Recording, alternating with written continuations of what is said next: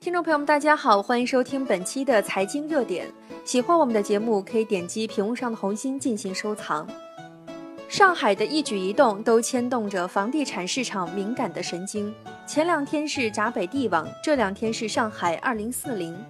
日前，上海正式对外发布《上海市城市总体规划（二零一六到二零四零）》草案，并开启为期一个月的社会公示。消息一经传出，房地产媒体迅速借势炒作，深情地展望了上海房价的二零四零。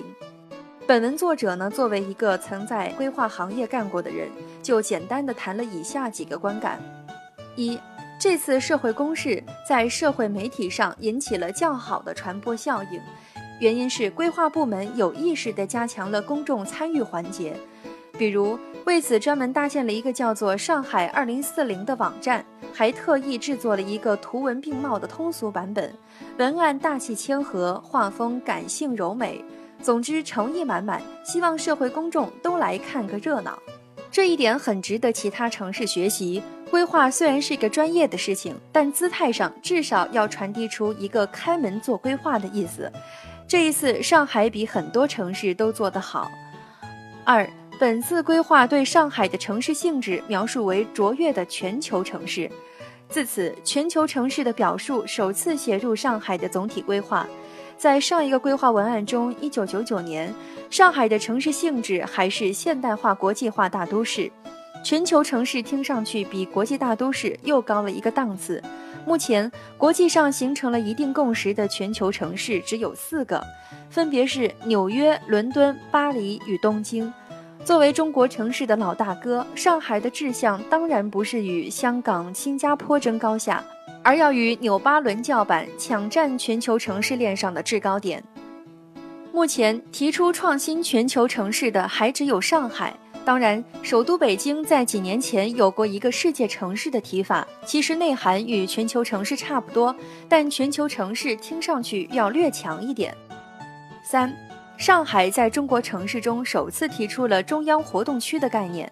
一直以来，中国城市流行的概念叫做中央商务区，但这个提法在国际上已经 out 了，因为中央商务区本质上是一种功能分区的过时的规划理念。现在很多规划理论更倾向于认为城市本身是一个生态系统，不可能像机器那样实现精准的功能分区。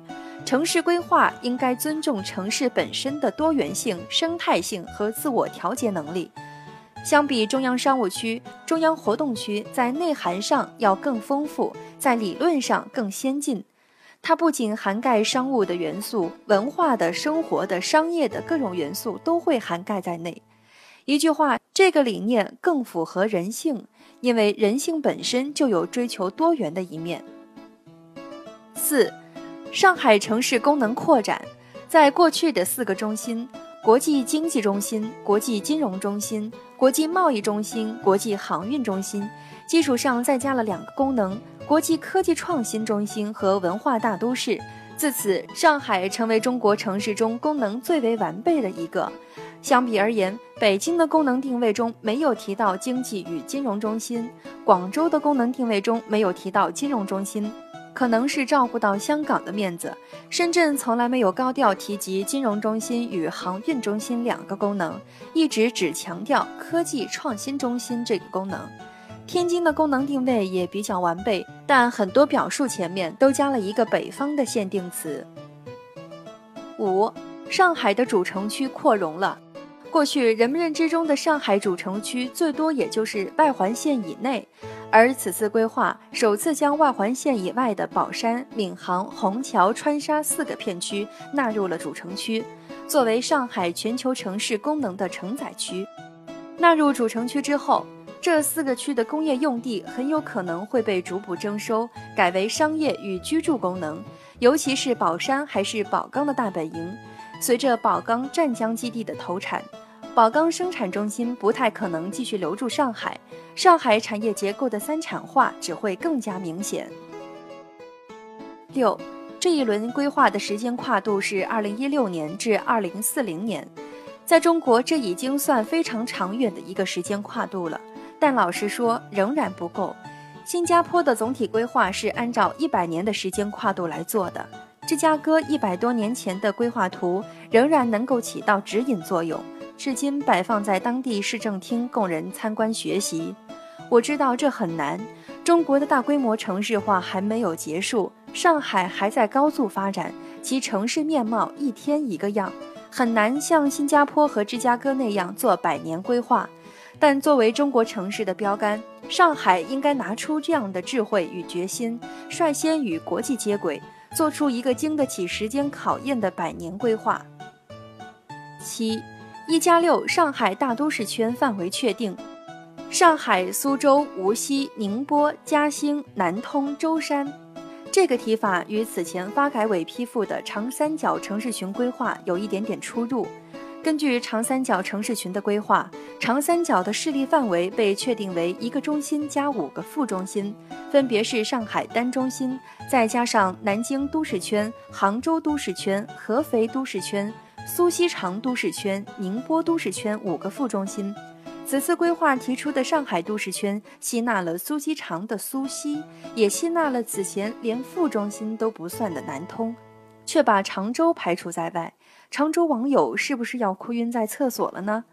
另外，杭州都市圈的嘉兴、宁波都市圈的宁波与舟山也被纳入新的上海都市圈，但与上海更近的杭州却没有纳入，这可能考虑到上海有着自立门户的实力吧。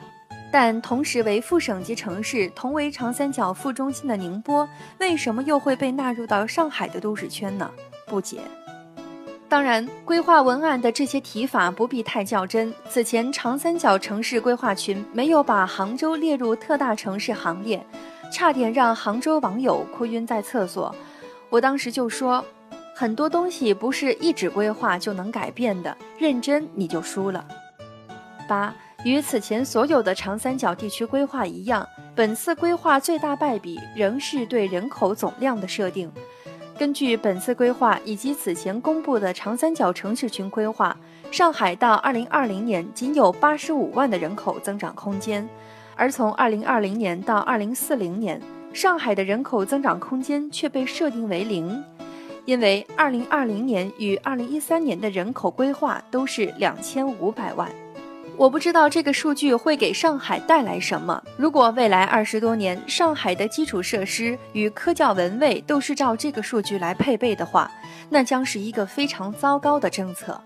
当然，大家要对上海有信心，因为上海在人口控制上具备超强的执行力。比如，二零一五年上海的常住人口还出现了负增长。